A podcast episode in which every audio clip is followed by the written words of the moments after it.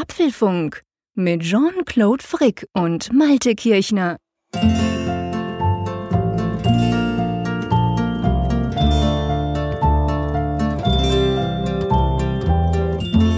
Hallo, lieber Malte. Wir werden wahrscheinlich nicht mit einem Apple Car fahren können in ein paar, in ein paar ähm, Jahren. Traurig deswegen? Nein, nicht im geringsten, muss ich sagen. Und das hat eigentlich den einfachen Grund, dass ich nicht erwarte, dass es ein günstiges Auto sein wird. Und das übersteigt dann wahrscheinlich meine Möglichkeiten oder schlichtweg auch meine Lust, so viel für ein Auto auszugeben. Wie geht dir das? Mir geht es ganz genau gleich. Ich bin überhaupt nicht traurig. Äh, warum, werden wir natürlich ausführlich noch diskutieren. Ganz herzlich willkommen zum Apfelfunk, schon die 32. Ausgabe. Und ich denke, unsere Hörerinnen und Hörer sind auch nicht traurig, wenn wir ihnen erklären, was das denn heißt mit diesem Projekt Titan, welches ja offensichtlich vor dem Aussteht. Ähm, wir haben aber noch zwei andere lustige Themen, oder? Ja, wir sprechen über neue Macs. Das äh, Event naht, auch wenn es dann noch keine offizielle Einladung gibt, aber die Gerüchte verdichten sich. Und da gibt es einige ja, Gerüchte, über die wir noch nicht gesprochen haben und das wollen wir uns heute mal genauer betrachten. Genau, und dann kam heute ähm, äh, Hörer von uns, die immer wieder hören, wissen ja, wir nehmen das immer am Mittwochabend auf. Also heute am Mittwochabend kam ähm, iOS 10.1 Beta 5. Die kam nur zwei Tage nach Beta 4. Da werden wir kurz drüber reden, weil die ist nämlich ganz groß und das lässt darauf schließen, dass wir uns nächste Woche alle über ein Update freuen können. Das wären unsere Themen. Daneben haben wir natürlich wieder jede Menge Feedback von euch, welches wir natürlich auch durchgehen wollen. Und ich schlage vor, lass uns doch gleich mal in die neuen Mac-Geräte starten. Wir haben ja schon einige Male im Apfelfunk drüber gesprochen. Eigentlich ist völlig klar, irgendwann wird Apple neue MacBooks vorstellen. Jetzt sieht es danach aus, als sei das tatsächlich am 27. Das wäre dann so in einer guten Woche. Am 27. Oktober könnte das äh, stattfinden. Gut unterrichtete Quellen bei Recode haben das geflüstert und da muss man wissen, Recode, ein großes amerikanisches Tech-Blog, dazwischen, wenn ich sagen kann.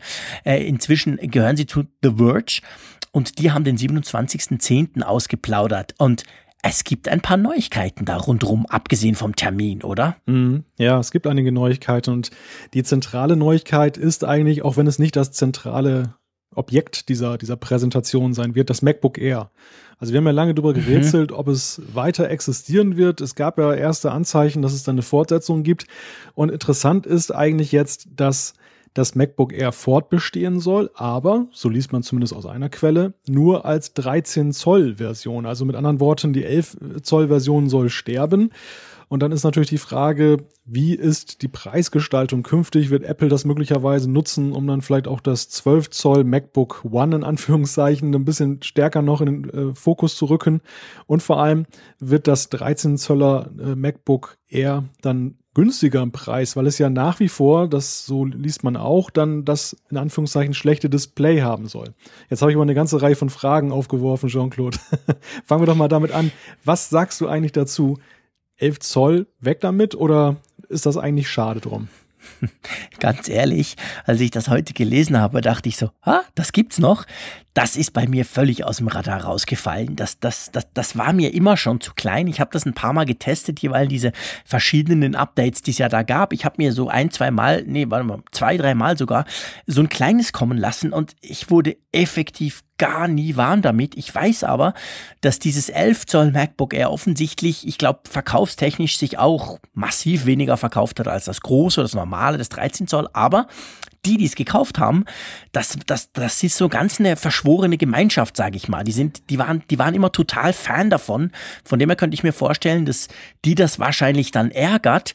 Aber ich ganz ehrlich gesagt, also spätestens mit dem Erscheinen des 12 Zoll MacBooks ähm, sehe ich eigentlich keinen Grund, wofür es dieses 11 Zoll MacBook Air noch braucht. Oder wie siehst du das, wenn wir jetzt mal bei der Größe bleiben? Du hast ja den Sprecher der 11 Zoll Fraktion in der Leitung, Jean-Claude. Ja, super, dann lass uns doch mal diskutieren. Ja, also ich bin zum 11 Zoll MacBook Air gekommen, weil ich das immer mal bei eBay geschossen habe für einen günstigen Preis. Ich suchte ein, mhm. ein neues MacBook. Ich hatte ein MacBook Pro in 13 Zoll. Das äh, älterer Bauart natürlich, das, das war mir dann ein bisschen zu schwer für unterwegs, wenn ich mal irgendwie so Einsätze habe, wo ich das Notebook eben mitnehme. Da habe ich so mhm. gedacht, auch so eine kleine Schreibmaschine, das wäre doch was Feines. Und dann bin ich halt zu diesem MacBook Air 11 Zoll gekommen mit genau dieser Skepsis, die du auch erwähnt hast, ähm, dass das eigentlich ja nichts taugt, weil das so klein ist. Und ähm, letzten Endes muss ich sagen, ich habe eine, eine differenzierte Sicht der Dinge. Das ist nicht ein, ein MacBook für, jede, für jeden Fall. Man kann zum Beispiel da überhaupt nicht vernünftig jetzt mit Xcode drauf programmieren, weil die äh, Oberfläche einfach für größere Displays konzipiert ist und, und das, mhm. das macht da wenig Freude. Es geht, aber es, es macht nicht viel Freude. Aber es als Schreibmaschine, als, als Browsermaschine für E-Mails und so weiter, ist das eigentlich perfekt geeignet und ultra mobil. Und insofern bisschen schade finde ich ist schon, dass das 11 Zoll MacBook Air wegkommt. Andererseits überraschend kommt es für mich nicht. Und das eigentlich aus zweierlei Gründen. Einerseits, wie du schon sagst, glaube ich, dass viele eben so denken, dass sie ein, ein größeres Display haben und nehmen dafür eben auch die größeren Maße in Kauf. Zweitens, ist das MacBook Air 11 Zoll auch noch so ein Stück, ja, so eine Art Relikt aus dieser Netbook-Ära, äh, mhm. die es ja so in den 2000ern gab. Man entdeckte das kleine mhm. Notebook so für sich und Apple antwortet auf solche Sachen ja normalerweise nicht mit solchen Sachen, aber durchaus indirekt. Ich glaube, das 11 Zoll Format war schon so eine Re Reaktion auf den Markt, dass der danach äh, auch gefragt hat. Und ich glaube, dass das ist stark rückläufig, zumal ja eben dass 12 Zoll ja auch nicht so weit weg ist. Ich meine, das ist ein Kompromiss zwischen 13 und 11. Gut, liegt in der Natur der Sache, ne? Aber, aber es ist wirklich. Unser Philosoph heute Abend. Ja, aber es ist, es ist okay, sag ich mal. Also ich auch als äh, Verfechter, in Anführungszeichen, naja, so ein richtiger Verfechter bin ich ja nicht gerade, stelle ich jetzt fest, aber als, als Freund des 11 Zoll MacBook mhm. Air sage durchaus, okay, 12 Zoll ist für mich auch klein genug, aber ist natürlich auch schön ein bisschen größer. Der einzige Punkt ist für mich der Preis. Ja, klar, da gebe ich dir natürlich völlig recht. Das MacBook Air 11 Zoll war auch natürlich preislich immer sehr attraktiv. Ist es übrigens im Moment auch, weil du hast vorhin eBay erwähnt. Ich habe bei uns mal Ricardo nennt sich das ja bei uns. Wir haben ja eBay quasi in der Schweiz nicht oder wir nutzen es nicht. Wir haben was eigenes. Ich, ich habe mal geguckt und da gibt es tatsächlich eigentlich super gute Angebote. Für 200, 300 Schweizer Franken kann man sich so ein MacBook Air 11 als, ich sag's jetzt mal, als Schreibmaschine dazu holen. Mit SSD, 4 GB RAM und so weiter. Also die Dinger, die, die laufen schon noch. Äh, was ich mich halt einfach frage, und das habe ich mich jetzt gerade gefragt, als du so erwähnt hast, ja, super Schreibmaschine, Browsermaschine und so. Ja, hey, dafür habe ich doch das iPad. Dafür habe ich zum Beispiel mein iPad Pro 9 Zoll. Das funktioniert perfekt. Da brauche ich doch niemals ein MacBook Air. Das kann viel mehr, hat einen viel höher auflösenden Bildschirm und ist mindestens so kompakt wie das Teil. Wie, siehst, wie stehst du dazu? Hm, jetzt bringst du mich in eine ganz schwierige Lage, weil ich das iPad Pro ja auch gerade wegen dieser Vorzüge gelobt habe. Dennoch bin ich der Ansicht, es kommt auf die Situation an. Also das mhm. iPad Pro mit, mit seiner Tastatur ist top, wenn ich jetzt zum Beispiel weiß, ich habe einen stabilen Schreibtisch und kann das da so draufstellen, aufklappen und da schreiben, äh, dass ich auch die richtige Haltung dann habe, dass ich dann die Tastatur entsprechend bedienen mhm. kann, dann, dann ist es top, da gebe ich dir recht. Hochauflösender Bildschirm fürs Schreiben, naja, muss eigentlich nicht wirklich sein. Also ich gucke da sowieso nur drauf, okay. um zu schauen, ob das, was ich da im Kopf habe, auch dann sich widerspiegelt auf dem Bildschirm. Aber ob das jetzt hochauflösend mit Retina ist oder nicht, das ist für mich eigentlich einerlei in dem Moment. Da sind andere Dinge für mich oder andere Anwendungen wichtiger, dass es dann hochauflösend ist. Mhm. Ähm, aber ich stelle dennoch fest, es gibt halt immer noch Situationen im Leben, da bist du mit einem Notebook oder sprich MacBook bei Apple dann, dann doch irgendwie noch besser bedient, weil einfach die Stabilität dann doch ein bisschen besser ist und auch die Tastatur ja, ja durchaus ihre Qualität. Richtige Apps brauchen, das ist schon ein Punkt. Klar. Davon mal ganz abgesehen, ja. Übrigens, wir machen jetzt mal so eine ganz, ganz, ich sage ja immer, wir machen das ja live. Das, das mag für Leute komisch tönen, die den Podcast dann morgen, übermorgen oder in einer Woche hören. Aber es ist ja so, wir schnippeln ja nichts rum, sondern wir machen das auch. Ihr hört es auch, wenn ich mich dann immer verquassle.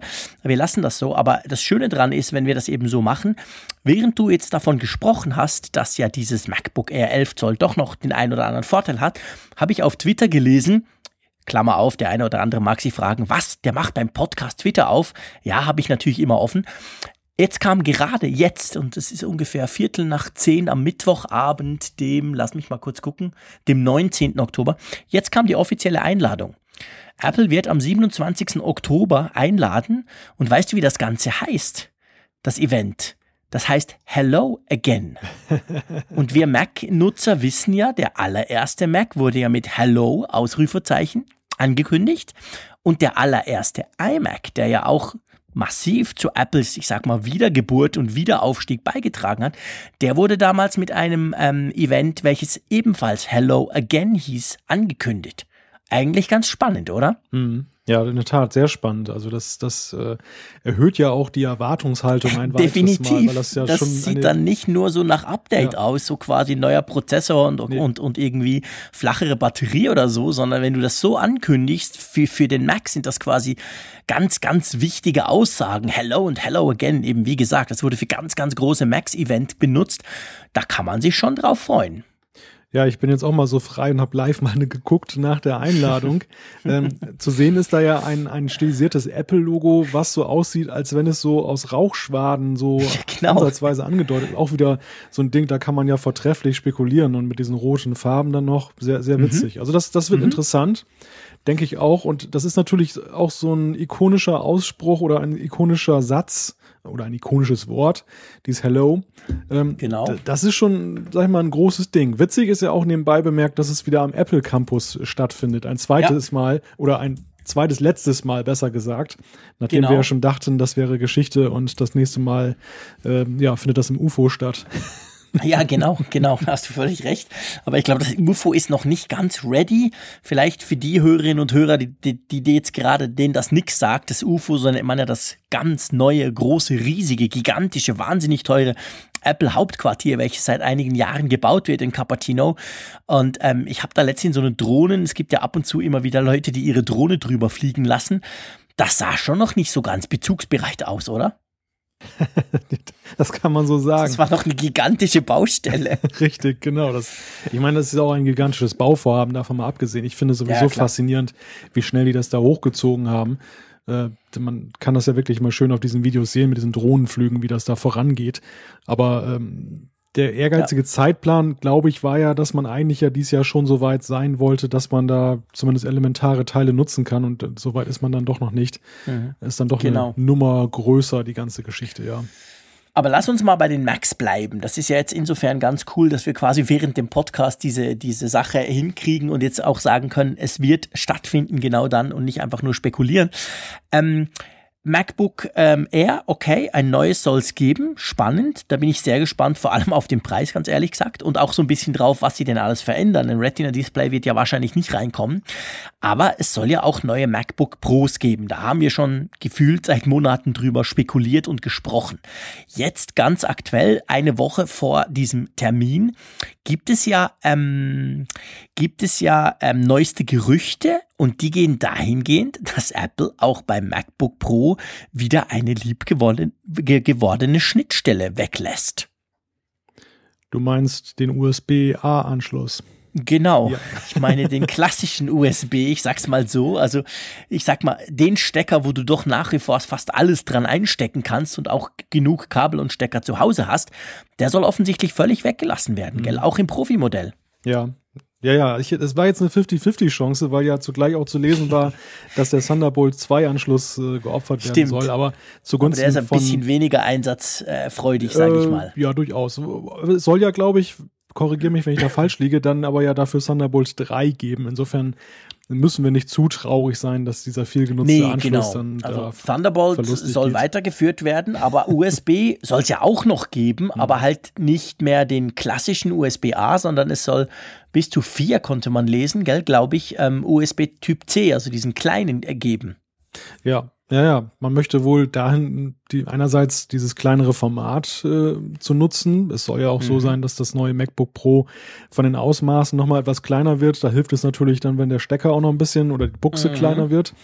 Ähm, der andere Punkt ist natürlich der, dass USB-C ja einfach diesen wunderbaren Vorteil hat, dass man nicht mehr gucken muss, wie rum man da dann den Stecker ja, reinsteckt. Das, das ist natürlich ein praktisch. echter Segen. Äh, ich erlebe das immer wieder mit USB-A, dass ich mich doch darüber ärgere. Und eigentlich, das ist witzig, das wie mit diesem Butterboot, was runterfällt und auf die, auf die Butterseite immer fällt. Man steckt ja diesen USB-A-Stecker auch ja, zumindest mir geht das so, immer falsch rum erstmal rein. Und, und grundsätzlich, klar, natürlich, der ist grundsätzlich immer falsch drin. Ja. Das ist, das ist, es ist egal wie. Und, und selbst wenn ich mir vornehme, ich drehe ihn mal einfach um, auch dann ist er falsch. Weil ich dachte schon, das erste Mal ist ja immer falsch. Also könntest du ihn ja, bevor du ihn einsteckst, einfach mal umdrehen und dann passt ja. Aber da ist eben auch falsch. Das ist einfach, grundsätzlich brauchst du mindestens zwei Anläufe. Mir passiert es auch manchmal, dass ich ihn einstecke, es geht nicht, ich drehe ihn um, es geht immer noch nicht, ich murks, ich merke, oh, ist verkehrt. Ich hätte doch, den, das erste wäre doch gut gewesen, aber du hast zu wenig stark gedrückt. Also das ist einfach ein Mist. Der Anschluss ist rein ergonomisch gesehen ein absoluter Reinfall. Hm. Ja, aus dem Grunde ist es wohl auch so, dass es zumindest beim MacBook One ja auch kein großes Murren gab, als dieser Anschluss kam, Nö. obwohl es ja eigentlich für die Nutzer dann ja eben damit verbunden ist, dass sie dann einen Hub anschließen müssen, um dann weitere Geräte anzuschließen. Also dort ist es ja auch so, dass nur ein Anschluss gibt. Das wäre hier jetzt nicht das Problem, aber ein Konverter letzten Endes, um eben ihre alten USB-Geräte zu nutzen. Genau. Denn es ist ja nicht so, dass du jetzt alles gleich wegschmeißt, was dann noch den alten Stecker hat. Nein, natürlich nicht. Und ich meine, dass das, das Problem oder ich sag mal, die, die große Kritik des, des, des MacBook war ja nicht per se der, der, der, der neue Anschluss, sondern dass nur einer davon vorhanden war. Das war ja ein bisschen das Problem, dass man gesagt hat, hey, aber Laden und wirklich alles läuft über den Anschluss, was ja super praktisch ist an und für sich, aber eben, wenn du nur einen hast, wird's halt schnell mal knapp. Das, das Problem haben wir ja beim MacBook Pro definitiv nicht, da wird's mehrere geben. So viel gilt, das gilt schon als sicher. Wobei ich ja durchaus die Frage stellen möchte, ob das beim MacBook Pro vielleicht doch bei ja, bei vielen nicht, bei einigen Nutzern auf ein anderes Echo stößt. Aus dem einfachen Grunde, das MacBook, also das, das neue MacBook, das, mhm. das ist ja doch so ein Ding, ich glaube, das hat jetzt nicht so flächendeckend Verbreitung gefunden, sondern das ist mhm. gerade am Anfang ein Liebhaberstück gewesen für Designverliebte und, und diejenigen, die das Neueste haben möchten und die, die dieses ultramobile schätzen. Und das ist, glaube ich, eine, eine besondere Zielgruppe. Das MacBook Pro ist ja eher so ein Arbeitspferd. Das ist sozusagen das, das Notebook für alle Fälle, für jeden, der da im, gerade im geschäftlichen Bereich ja. damit arbeitet. Da bin ich ja doch mal gespannt, ob nicht zumindest im Vorfeld eine Diskussion jetzt noch entbrennt oder unmittelbar nach der Vorstellung, dass dann eben Leute sagen, ey, was soll der Mist? Ich will, wollte jetzt ein Upgrade machen und jetzt kommen die mir mit USB-C. Ich habe kein, keine Lust auf diese, diese Stecker. Ähnlich, sage ich mal, dieser Klinkenstecker-Debatte, die wir ja ewig und drei mhm. Tage geführt haben. Was, was denkst du, kommt das oder ist USB-C schon so akzeptiert, dass das gar nicht mehr Thema ist? Ich glaube, also ja, ich weiß es letztendlich nicht, aber ich glaube eigentlich, es wird weniger eine große Diskussion sein beim, beim Großen, weil wenn du einfach mehr davon hast und ähm, es ist schon so, man hat man hat viel, also wir, wir, ich, wir konnten ja, wir haben ja schon ziemlich über das MacBook gesprochen. Ich habe ja da auch immer wieder gesagt, ja, das ist einfach Mist, nur einen Anschluss kann man gar nicht brauchen. Wir haben sehr viele Leserzuschriften bekommen, die gesagt haben, hey, aber ich mache sowieso alles wireless, no problem. Also ich glaube, wenn du mehrere davon hast, ich glaube nicht, dass das einen Riesenaufschrei geben wird. Und man darf auch eines nicht vergessen. Wer sich ein MacBook Pro kauft, der ist bereit, ziemlich viel Kohle zu investieren. Ich glaube nicht, dass es bei dem dann dran scheitert, wenn er sich noch ein paar neue Kabel dazu kaufen muss.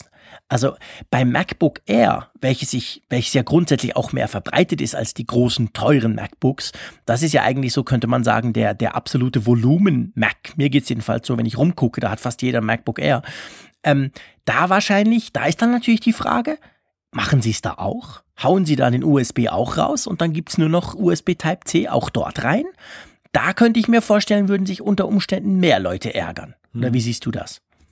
Ja, könnte durchaus sein. Ich bin da mir auch nicht so ganz, ganz einig, wie die Akzeptanz am Markt ist. Du hast ja recht mit dem, mit dem Argument, wer sich einen Porsche kauft, der spart nicht an den Reifen äh, oder macht da keine Kleinwagenreifen so, dran. Genau. Das ist sicherlich richtig. Insofern wird es dann, wenn überhaupt, eher wohl eine kleine Diskussion sein, die da aufflammt. Mhm, genau. Ja, also auf jeden Fall spannende Sache. Nächsten Donnerstag werden wir uns natürlich anschauen.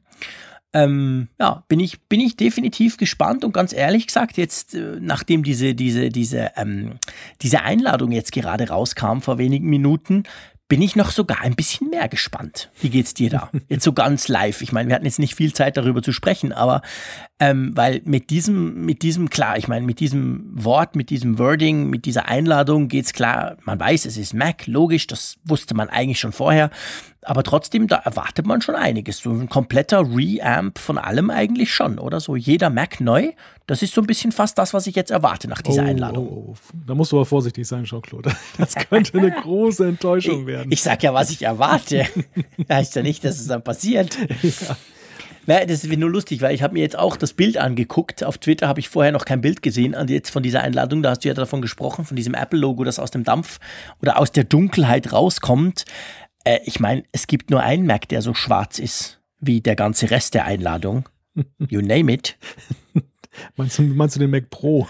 Ja, dieses alte Ding, dieses jahrelang ja. alte Teil.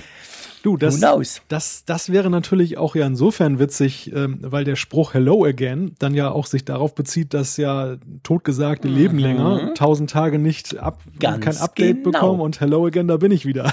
Genau, genau. Ja, großartig, genau. großartig. Also jetzt sind wir natürlich schon schön in der Spekulationsphase, aber das machen wir natürlich ganz gemütlich, weil nächsten, äh, am nächsten Apfelfunk äh, an, in, in einer Woche werden wir ja wahrscheinlich rein von den Leaks her dann schon wieder viel mehr wissen. Es ist ja immer so vor diesen Events, Events, ganz kurz vor dem Event, poppt das dann so ein bisschen hoch, dass man wirklich noch ein bisschen mehr weiß. Aber ja, also ich, ich bin auf jeden Fall definitiv gespannt, was da kommt. Ja, darf man, darf man sein. Also alleine die, die Geschichte mit dieser Funktionsleiste auf äh, OLED-Basis ist ja schon, ah, schon interessant genug. Vor allem ja. interessiert mich natürlich, gar nicht mal jetzt der, der Hardware-Aspekt, den haben wir ja schon hinlänglich geleakt bekommen, aber wie sie es eben in ihre Software implementieren, was sie damit vorhaben, das, das finde ich mhm. wahnsinnig interessant. Insofern, mhm. ich bin sehr gespannt. Ja, einerseits ja gut, dass es ein Tag nach dem nächsten Apfelfunk ist. Dann können wir nochmal schön spekulieren vorher. Auf der anderen Seite ja auch ein bisschen schade, dass wir fast eine Woche warten müssen, bis wir das dann analysieren können. Aber gut, das. Äh, ja, da überlegen wir uns noch was. Mal gucken. Mal schauen. Ja. Jetzt machen wir eine kurze, knackige Sondersendung am Freitag oder so. Weil stimmt natürlich, wir kommen dann am Donnerstag quasi raus. Wir gehen dann Donnerstag live. Äh, das ist dann am dem Tag, wo am Abend dann das Event stattfindet. Hm. Ja, mal schauen.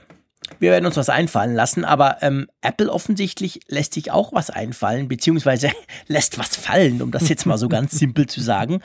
Ähm, der sagenumwobene, und ich sag's mal so, äh, iCar oder Apple Car oder einfach das, das Auto, welches man Apple schon länger in den Mund legt, soll in der Form so nicht stattfinden, oder? Ja, das sagenumwobene Project Titan, das ist ja fast schon so legendär wie der Apple-Fernseher mittlerweile. Und so wie es aussieht, nimmt es wohl auch einen ähnlichen Verlauf, nämlich dahingehend, dass Bob Mansfield, habe ich, glaube ich, gelesen, den versammelten Mitarbeitern des Projekts erklärt hat, dass man eben jetzt kein Auto bauen will, sondern stattdessen eine Plattform sozusagen bereitstellen will, ob jetzt auf Softwarebasis oder auch ja teilweise auf Hardwarebasis.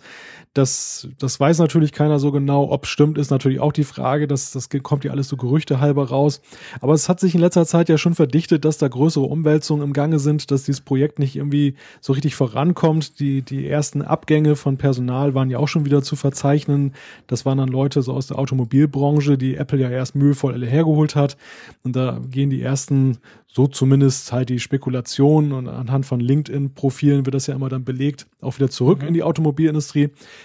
Die spannende Frage, die sich hier eigentlich stellt, ist, und die wurde auch schon von einigen Bloggern aufgeworfen, ist das eigentlich so eine Profession, in der Apple sich wohlfühlt, in der Apple brilliert, dass sie für andere sozusagen eine Art API bereitstellen, auf der die aufbauen können? Was sagst du, Jean-Claude?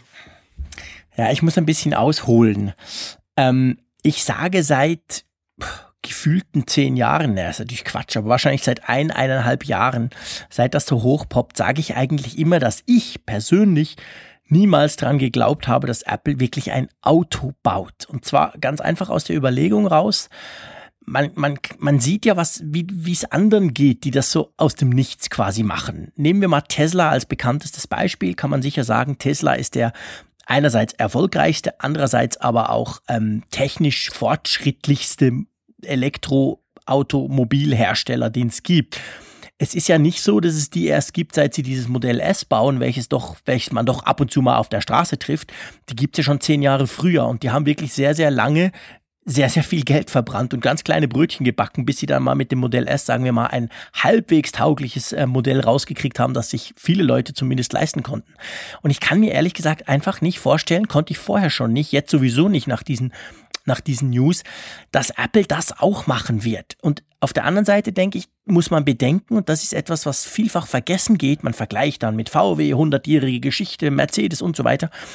Man darf nicht vergessen, dass natürlich Elektroautos per se viel einfacher funktionieren. Da lässt man ja extrem viel weg. Auch da ist Tesla ein gutes Beispiel. Das kann man ja salopp sagen. Das besteht aus Batterie, ein bisschen Motor und ganz, ganz viel Software. Also Autos in Zukunft unter Umständen sind einerseits weniger komplex, aber es könnte durchaus eben auch sein, dass Autos in Zukunft nicht vom Hersteller A kommen, der von A bis Z alles macht, Klar, ich meine, auch bei VW kommen, glaube ich, 70 Prozent der Teile von externen für so einen VW Golf, aber trotzdem, man verkauft es als VW, das ist A bis Z alles VW, sondern dass eben in Zukunft irgendwie ein, ich, ich sag jetzt mal, ein, ein Modell kommt und das sieht einfach, das hat Technik drin, aber den entscheidenden Unterschied oder viel wichtiger, vielleicht wird dann so eine Plattform oder so eine Softwaregeschichte.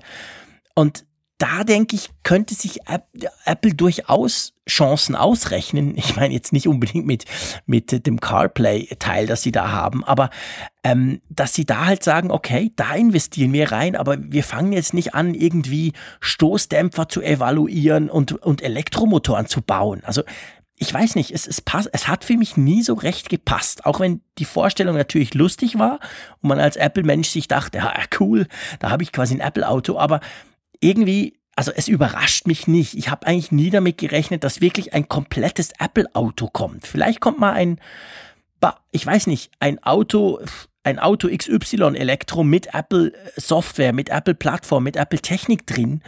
Also irgendwie macht das für mich mehr Sinn, auch wenn man natürlich trotzdem ja immer noch nicht weiß, was denn jetzt passiert. Man weiß jetzt, man munkelt jetzt, okay, Auto selber nicht. Viele Leute sind wieder gegangen, manche wurden offensichtlich auch entlassen. Also Apple wird da sicher noch weiter dran arbeiten, weil es ein strategisches Ziel ist. Aber ich glaube einfach nach wie vor nicht, dass sie, ich, ich glaube nicht mal, dass sie jemals komplett vorhatten, ein Auto zu bauen, ganz ehrlich gesagt. Das haben wir uns vielleicht alle gewünscht, aber irgendwie glaube ich das nicht. Wie siehst du das? Die Frage ist ja, wo kommt eigentlich diese Vermutung her, dass Apple sich überhaupt in so einem Bereich engagiert? Mal ungeachtet jetzt dieser möglichen Belege und Beweise, die da immer wieder ins Feld geführt wurden. Ich glaube, es liegt daran, man traut Apple einfach zu, dass das sind so diese klassischen Jagdgründe, in denen Apple sich bewegt, wenn man jetzt eine Analogie ziehen möchte zum iPhone. Da ist so ein mhm. Bereich, der, der liegt im Prinzip so halb innovationsarm brach. Also ich will jetzt nicht den Autoherstellern Unrecht tun, die, die machen natürlich eine Menge und da, da passiert auch viel, aber es ist ja schon so in, in Richtung vernetztes Auto, selbstfahrendes Auto. Da war es lange zögerlich. Und ja. ähm, jetzt hat's so mit dem selbstfahrenden Auto ja so ein bisschen so ein Reif gekriegt. Gerade die Premium-Hersteller sind da ja alle eifrig dran. Gleichwohl ist es eben so, wir haben ja hier auch schon drüber gesprochen, jeder braut sein eigenes Süppchen, es gibt keine gemeinsamen Standards. Es ist einfach, mhm. es ist eine ähnliche Situation wie mit den, mit den Handys Anfang der 2000er. Also wir haben, genau. wir hatten UMTS, wir hatten viele Möglichkeiten, die, die Geräte, jeder hatte auch so seine Spezialitäten, aber es gab kein vernünftiges Gerät. Und dann mhm. kam das iPhone. Insofern, glaube ich, ist es ja schon nicht ganz unplausibel, dass Apple da vielleicht, wenn sie überhaupt die Intention haben, wieder so einen, einen dicken Brecher rauszubringen, sagen, das ist ein Forschungsfeld. Da gehen wir einfach mal rein, da gucken wir, ob wir da was machen können. Das gleiche gilt ja auch für den Fernseher. Auch da haben wir ja die Analyse schon mal gemacht, warum der Fernseher mhm. gleiche, gleiches einerlei, äh, ganz viele Standards, äh, tausend Geräte, die Geräte sind häufig schlecht implementiert. Da könnte Apple punkten. Ich denke nur, es ist natürlich schon ein ganz anderer Bereich, in dem Apple sich bei einem Auto bewegen würde. Du hast es angesprochen. Wir haben auf der einen Seite die Hardware. Da ist viel Hardware in so einem Auto drin, was ja überhaupt nichts mit Computern zu tun hat. Genau. Äh, Noch. Richtig. Natürlich, äh, du hast es auch zu Recht gesagt, auch ein VW oder, oder Mercedes, die, die nehmen natürlich auch, ähm, die, die ständig alles selber her. Wir haben es ja gesehen mit der VW-Krise hier, mit den, mit den Ledersitzen mhm. und so. Da, mhm. Ein Großteil des Autos wird ja auch zugeliefert und, und wird dann nur montiert und ähm, nicht dann jeder Kram selber gemacht. Dennoch glaube ich, ist es so artfremd für Apple, dass sie sich wirklich schwer täten, jetzt von 0 auf 100 zu kommen in dem Bereich. Und deshalb glaube ich auch, dass diese Sache mit dem Auto, das kam mir immer so ein bisschen irre vor. Mhm. Aber gut, think different, ne? Also man darf ja auch mal ein bisschen ja, anders ja. denken. Dass sie aber jetzt an so einen Punkt gelangt sind, wo gesagt wurde, naja, als Autohersteller sehen wir uns dann doch nicht. Das erschien mir, diese Nachricht erschien mir von Anfang an sehr plausibel. Ich habe so gedacht, mhm. ah ja, die, darauf habe ich eigentlich die ganze Zeit gewartet. Ja, genau. Gen genauso frage ich mich aber, aber auch, wo soll das eigentlich hinführen, wenn sie jetzt irgendeine Art Softwareplattform entwickeln? Ich möchte dazu zweierlei sagen. Das eine ist, wenn sie jetzt wirklich so eine große Plattform machen, die sie jetzt an mehrere Hersteller lizenzieren, dann wäre das ja so eine Art Android für Autos. Das ist so eine Rolle, in der ich Apple irgendwie überhaupt nicht sehe, weil sie ja doch ihr Image pflegen, dass alles aus einer Hand kommt. Das, das passt mhm. irgendwie nicht zu Apple. Und ähm, das zweite ist, du hast CarPlay angesprochen. CarPlay ist ja für mich gerade der Beleg dafür, dass wenn Apple in solche Bereiche die Fühler ausstreckt, dass es dann ganz schnell ganz schwierig wird, weil CarPlay ist ja nicht an Apple gescheitert oder daran, dass es eine witzige Technik ist, sondern schlichtweg daran, dass ja bis heute immer noch sehr wenige Autohersteller das überhaupt implementiert haben und, und das keine große Verbreitung deshalb findet. Ja, da gebe ich dir grundsätzlich recht. Aber ähm, wenn du ein bisschen weiter denkst, also jetzt nicht drei, vier Jahre, sondern 10, 15, vielleicht 20 Jahre weit voraus überlegst, es gibt ja nicht wenige Leute, und das sind zum Teil recht schlaue, schlaue Menschen, die gehen davon aus, dass sich, dass sich überhaupt unsere Beziehung zum Automobil in den nächsten 20, 25 Jahren unter Umständen massiv ändern könnte. Das wird einerseits an der Elektromobilität liegen, vor allem aber auch an den selbstfahrenden Autos ich sage da nur so Sharing Communities und so weiter, so nicht unbedingt ein Auto besitzen musst. Das reicht, wenn du dir eins einfach hinholst, das dich irgendwo hinfährt und dann fährt es selber woanders hin. Ähm, und schau dir mal Uber an zum Beispiel. Die investieren sehr, sehr viel Kohle in diese selbstfahrenden Autos. Die brauchen eine Plattform, die dann vielleicht im Moment zum Beispiel einen Volvo X, äh, XC90 steuert, der irgendwo durch Chicago rollt. Aber ähm, die brauchen schon noch jemanden, der ihnen dabei hilft. Die machen das nicht alles komplett selber. Und ich könnte mir schon vorstellen, vielleicht in dem Bereich, du hast recht, es ist nicht unbedingt Apple-typisch. Wenn sie was machen, machen sie es alleine von A bis Z oder alles aus einem Haus. Aber unter Umständen ändert sich das drum wirklich massiv. Ich, ich, ich gucke immer so ein bisschen bei mir wirklich um die Ecke. Also quasi zwei Häuser weiter, wo ich wohne, hat, hat vor einem Jahr Tesla ähm, einen großen Store aufgemacht mit Garage und Service Point und so weiter. Da gehe ich ab und zu dann mal ein bisschen gucken. Und es ist schon spannend zu sehen, wie wenig klassisches Auto eigentlich in so einem Elektromobil noch steckt. Da fehlt ganz viel Zeug. Und andererseits gibt's neue Dinge, die du vorher vielleicht nicht so, ich sag mal, jedenfalls nicht so sichtbar sahst in einem Auto. Und vielleicht rechnet sich Apple dort mehr Chancen aus. Ja. Weißt du, nicht, nicht für VW, nicht für Mercedes oder, oder Chrysler, denen das lizenzieren, weil die, das ist völlig klar, das haben wir bei CarPlay schon gesehen, bei sowas, ich sag mal eigentlich easy und einfachem wie nur so ein bisschen Musiksteuerung und Navigation. Selbst dort sind sie gescheitert, weil die Autohersteller gesagt haben, nee, wir machen das selber. Mhm. Aber wie, das, wie sich das in Zukunft entwickelt, da bin ich nicht so ganz sicher, ehrlich gesagt. Aber was denkst du, welches, welches Know-how von Apple soll denn jetzt konkret einfließen in, das Projekt.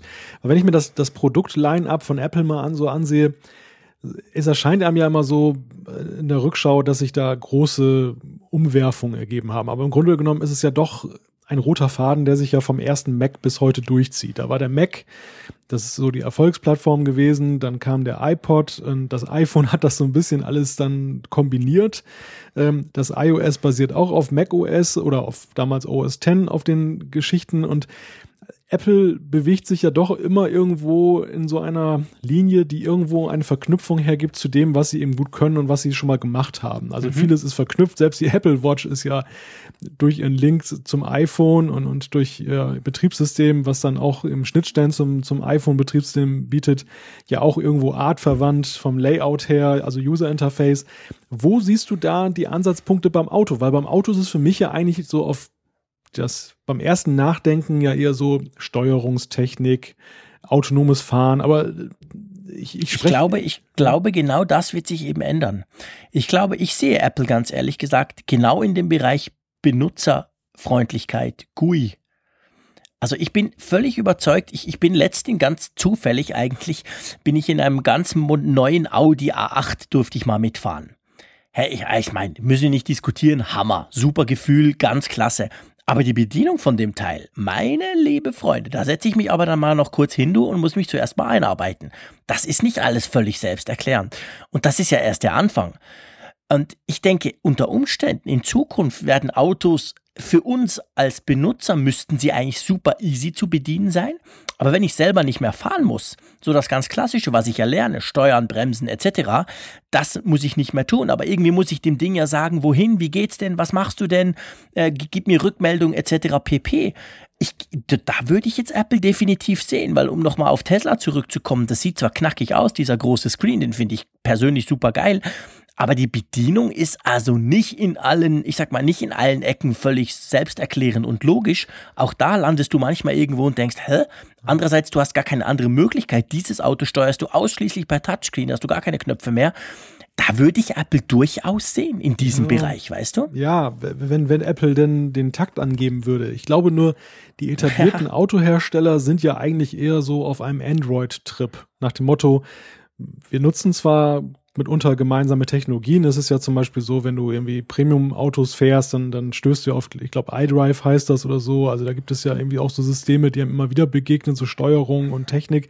Gleichwohl ist es ja so, wie bei Android, jeder setzt dem Ganzen sein eigenes User-Interface auf. Ja, und, völlig. die sehen, noch viel mehr ja, als bei Android. Richtig. Und, und, die sehen darin ja auch eben auch ein, ein großes Stück Identitätsbildung. Also welches Interesse ja. haben jetzt die Autohersteller, gerade jetzt Premium und die Kleinen, äh, auf einer Wellenlänge zu sein, dass zum Beispiel ein, ein, Dacia jetzt das gleiche, gleiche coole User-Interface hat wie Mercedes. Ne? ich gebe dir völlig recht, die haben keines. Die Frage ist, ist halt nur, ob da nicht ein anderer kommt ob nicht ein zweiter Tesla, ein irgendwas kommt, den wir noch überhaupt nicht auf dem, auf dem, auf dem, auf dem Radar haben und der, der, der das dann umsetzt, in Partnerschaft mit Apple zum Beispiel. Ich bin nach wie vor völlig überzeugt, die klassischen Autohersteller werden das nicht tun. Die werden das selber machen. Die Frage ist, wie lange sie das können, wie lange sie, also vor Apple müssen sie nicht unbedingt Angst haben, aber vor Google definitiv. Die haben unglaublich viel Power, unglaublich viel Rechenpower, Menschheitsgedenkenpower, Intelligenz, geballte die sie ja letztendlich in genau diese Dinge wie autonomes Fahren etc., die die Zukunft darstellen. Da sind wir uns einig. Die Frage ist nur, wann kommt's? Ähm, investieren. Und da stellt sich schon die Frage, ähm, wie lange werden sie das selber machen können, wenn, wenn Mercedes sagt, hey, easy peasy, wir haben viel den besseren Rechner, der fährt selber. Ähm, könnte durchaus sein, dass das stimmt, noch ein paar Jahre, aber vielleicht in 20 Jahren sieht's dann anders aus. Also da möchte ich, ich, ich, ich, ich gebe dir recht, ich sehe Apple tatsächlich nicht irgendwie als Zulieferer der klassischen Automobilindustrie. Das funktioniert nicht für Apple, aber das funktioniert auch nicht für die, für die Automobilindustrie, weil die natürlich ganz klar sagen, hey, das ist ja das, was wir uns noch abheben können. Das lassen wir uns doch jetzt nicht von den Großen aus dem Silicon Valley vorschreiben. Ja. Aber ich sehe da trotzdem, also who knows? Also ich weiß nicht recht. Ich könnte mir schon vorstellen, dass das vielleicht in Zukunft wirklich ganz anders aussieht und, und Apple da jetzt vielleicht auch mehr Grundlagenforschung betreibt, weißt du? Hm. Dass wir nicht so allzu schnell irgendwie ein Apple-Navi sehen werden in einem normalen Auto oder so, sondern dass sie wirklich ganz tief unten überlegen, wie könnte man das besser machen? Wie könnte man das irgendwie pff, neuer machen? Und, und dann vielleicht mal irgendwas kommt, aber das kann noch Jahre dauern. Also pff, ich, ich möchte jetzt Apple nicht, nicht per se einfach in die Automobilindustrie reinreden damit, aber wenn, dann sehe ich dort irgendwo was. Aber das Apple Car von A bis Z, das habe ich nie gesehen. Und den Zulieferer für die klassische Automobilindustrie sehe ich eigentlich auch nicht. Also stellt sich halt die Frage, ob Apple da eine neue Nische sucht, die es vielleicht heute noch gar nicht gibt. Ja, ich, ich würde aber dieses ursprüngliche Auto gar nicht mal so sehr in den Bereich der Fantasie verbannen. Denn ich glaube, nach meinem Erleben ist es eben so, dass Apple hier auch eine Trendwende vollzieht, die auch sich so nach meinem Empfinden auch in der öffentlichen Wahrnehmung gegenüber der Zukunft des Autos so ein bisschen vollzogen hat. Also vor ein paar Jahren, als das, das Projekt Titan da so aufgekommen ist, da war es ja noch so, da habe zumindest ich noch klarer gesehen, eigentlich diese Vision, die du auch hast, dass das selbstfahrende Auto eigentlich gesetzt ist, elektrischer Antrieb, alles ganz klar. Und mittlerweile stelle ich fest, wird ja diese Frage, wie sieht die Mobilität der Zukunft aus, ja wesentlich kontroverser diskutiert. Also es gibt ja diese philosophischen Debatten, zum Beispiel, wie soll der Computer steuern, wenn er jetzt nur noch zwei Szenarien hat, den einen Tod oder der anderen Tod fahren. Ähm, und, und, solche Debatten, und ich erlebe es auch in der, in der Wahrnehmung, wenn ich mit Leuten spreche und ich fabuliere so ein bisschen darüber, naja, eines Tages müssen wir uns nicht mehr ärgern über Drängler auf der Autobahn und dann ist das vorbei, dann setzen wir uns nur ins Auto und sagen, wo wir hin möchten, dass immer mehr Leute mittlerweile sagen, nee, das ist für mich eigentlich keine erstrebenswerte Zukunft. Und äh, insofern, ich weiß ja, nicht, ob das so ein Silicon Valley Traum ist, der da auch so ein bisschen von bestimmten Kreisen gelebt wird und, und forciert wird.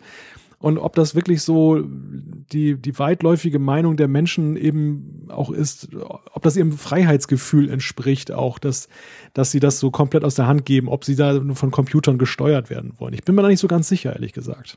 Doch, ich schon. Ich bin völlig überzeugt, dass das kommen wird. Hundertprozentig. Die Frage, wo wir natürlich äh, jahrelang drüber diskutieren könnten, ist wann. Hm. Und ich gebe dir recht, natürlich, die, die, die, die Idee, es, es ging eigentlich unglaublich schnell in den letzten paar Jahren. Das muss man ganz klar sehen. Ich meine, auch ein Mercedes kann inzwischen locker, flockig auf der Autobahn alleine fahren. Das wird nur anders vermarktet, als halt der Elon Musk das macht, der dann hinsteht und sagt, hey cool, mein Tesla fährt von selber. Und dann knallt er irgendwo gegen, es gibt einen Toten und dann stellt man fest, naja, der fährt von selber, aber der hat schon auch ein paar Macken. Das sind natürlich dann Rückschläge, die quasi die, die anfängliche Euphorie dann so ein bisschen, oh, ups, Achtung, wo man feststellt, man ist schon unglaublich viel weiter als vor fünf Jahren, weil du vor fünf Jahren gesagt hättest, hey, so ein Auto fährt locker mal 50 Kilometer auf der Autobahn quasi alleine.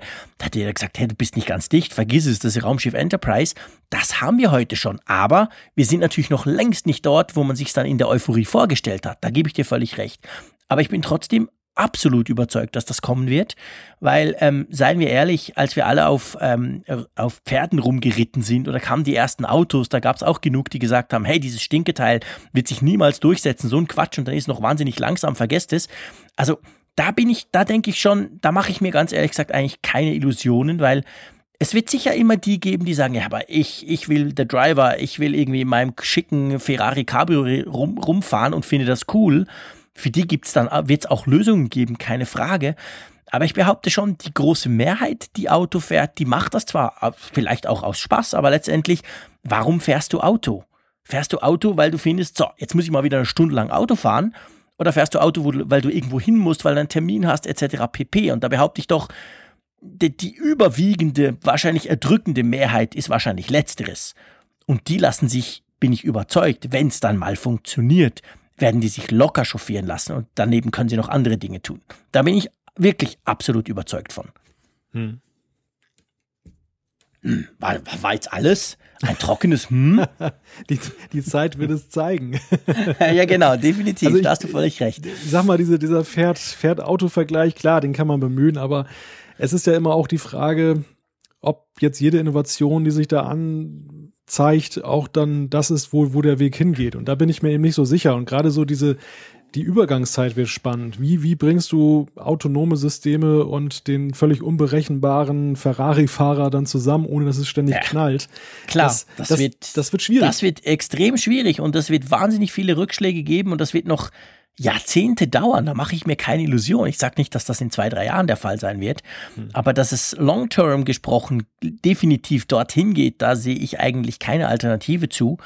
Stört mich persönlich aber eigentlich auch nicht, weil ich denke schon, dass der Bereich eigentlich ein Bereich ist, den die meisten dann am Schluss relativ locker abgeben und sagen, hey cool, ja klar, mache ich was anderes und stell dir mal vor, ich schicke das Auto dann wieder nach Hause, dann kann es meine Frau noch wohin bringen.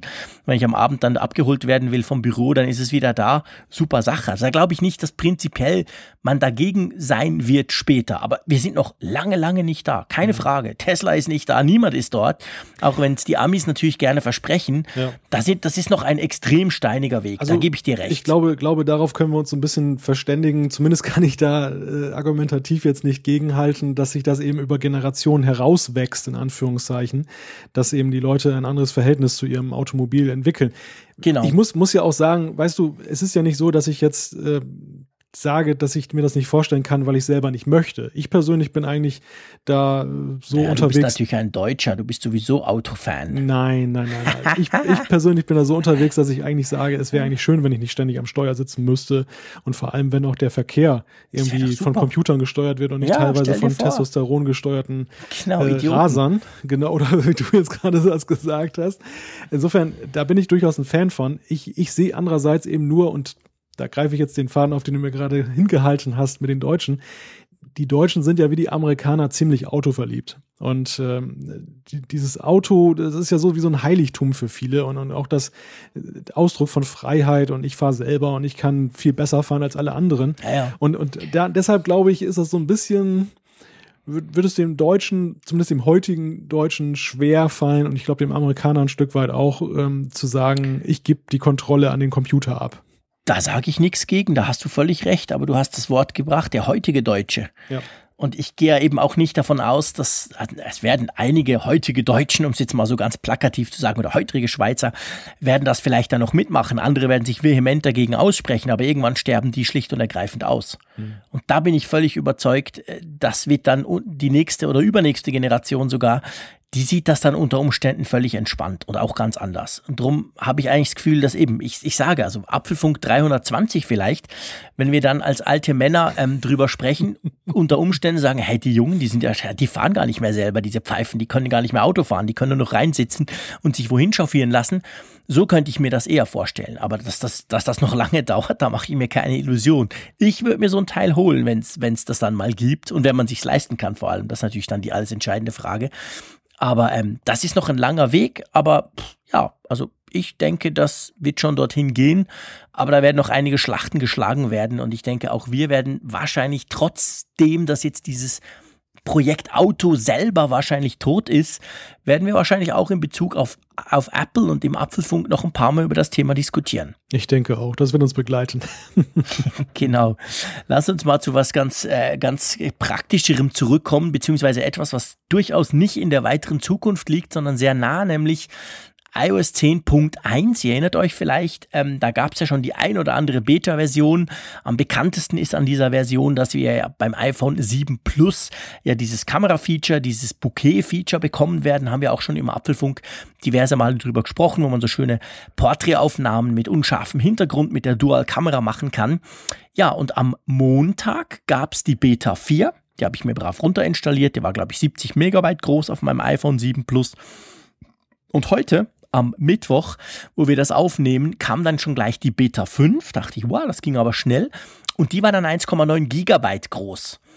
Und wer schon so Betas ausprobiert hat, der weiß, wenn dann jeweils der Final Release kommt, also wenn dann die finale Version, die dann alle runterladen können, dann kriegen ja die, die Beta-Leute auch, also die, die all die Beta mitgemacht haben, aber die ist dann immer so quasi eine komplette Neuinstallation, blöd gesagt. Man verliert natürlich nichts, aber einfach, die ist riesengroß. Und diese Beta 5, die war jetzt heute bei mir so groß und ich habe dann natürlich sofort das Internet angeschmissen und mal geguckt. Und da gab es schon, bevor die heute rauskam, gab es einige ähm, Kommentatoren, vor allem von amerikanischen Tech-Blogs, TechCrunch war so jemand, die haben geschrieben, ja, wahrscheinlich nächste Woche können wir mit iOS 10.1 rechnen. Denkst du auch, oder? Ist wahrscheinlich relativ realistisch, oder? Da wir ja nun auch gesichert wissen, dass ja nächste Woche das Event ist, passt es genau. ja eigentlich perfekt ins Bild. Äh, genau. Äh, dass Sie bei der Gelegenheit eben noch kurz erwähnen, ach übrigens, jetzt ist 10.1 raus und alle iPhone 7 Plus Nutzer können dann auch ihre Kamera jetzt vollumfänglich nutzen. Ähm, genau. Es ist ja schon, also du hast gerade angesprochen, das geht ja alles ziemlich schnell. Ähm, klar, also das, das, das letzte, die letzte Beta-Version kam in der Tat jetzt ziemlich schnell.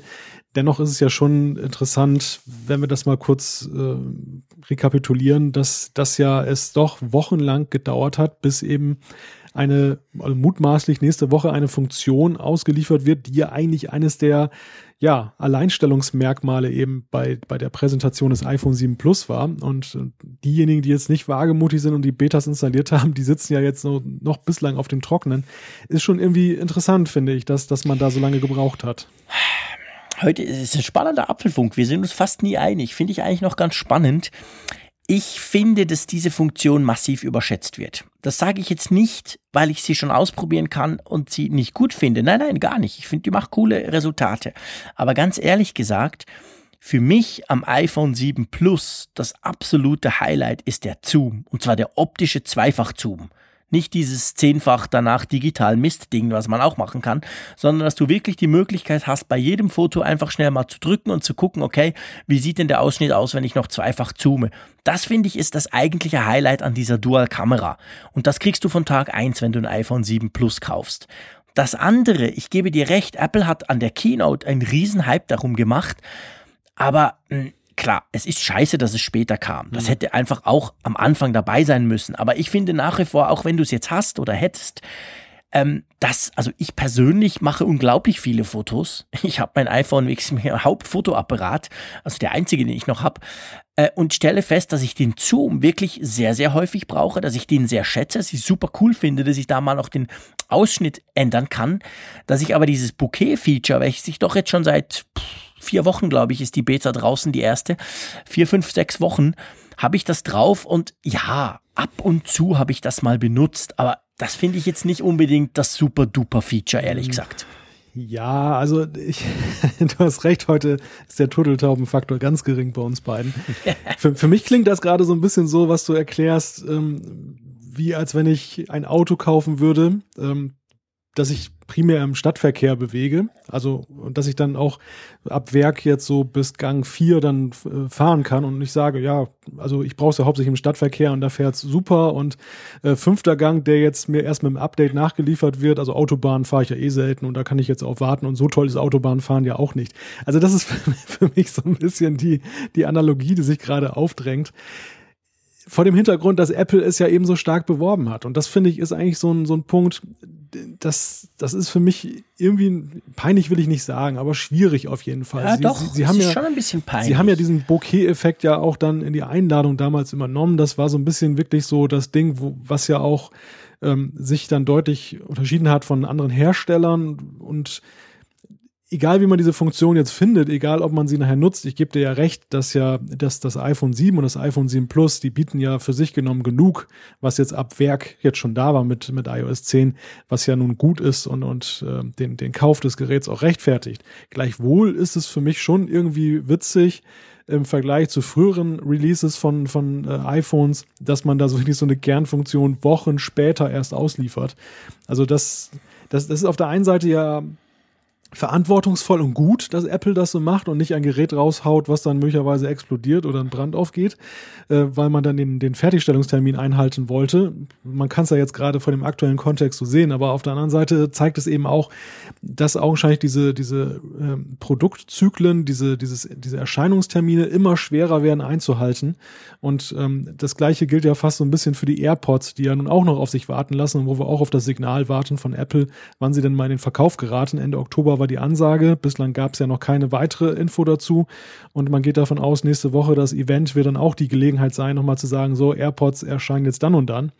Also das, das ist schon so, dass ich den Eindruck habe, sie wollen auf der einen Seite das, das Zeitfenster beibehalten, die Tradition, gerade mit Blick aufs Weihnachtsgeschäft, und auf der anderen Seite, sie kriegen es aber jetzt, zumindest in diesem Jahr, nicht geregelt, die Sachen rechtzeitig auf den Markt zu bringen.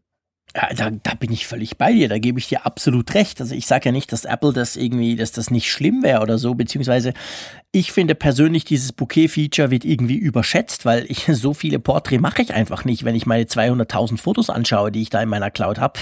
Da sind nicht so viele Porträts drauf, aber ganz, ganz viele andere Dinge, wo ich den Zoom durchaus brauchen kann. Darum sage ich, das ist für mich viel spannender. Aber du hast natürlich recht und es zeigt vor allem, unter welchem gigantischen Marketingdruck Apple stand, dass sie das quasi dieses Feature, obwohl es ja noch gar nicht fertig war, ähm, obwohl ich überhaupt nicht niemand ausprobieren konnte, dass sie das dann doch noch drauf drückten, dass sie quasi gesagt haben, hey, übrigens, das iPhone 7 Plus hat dann hier noch ein Goodie, tolle Sache.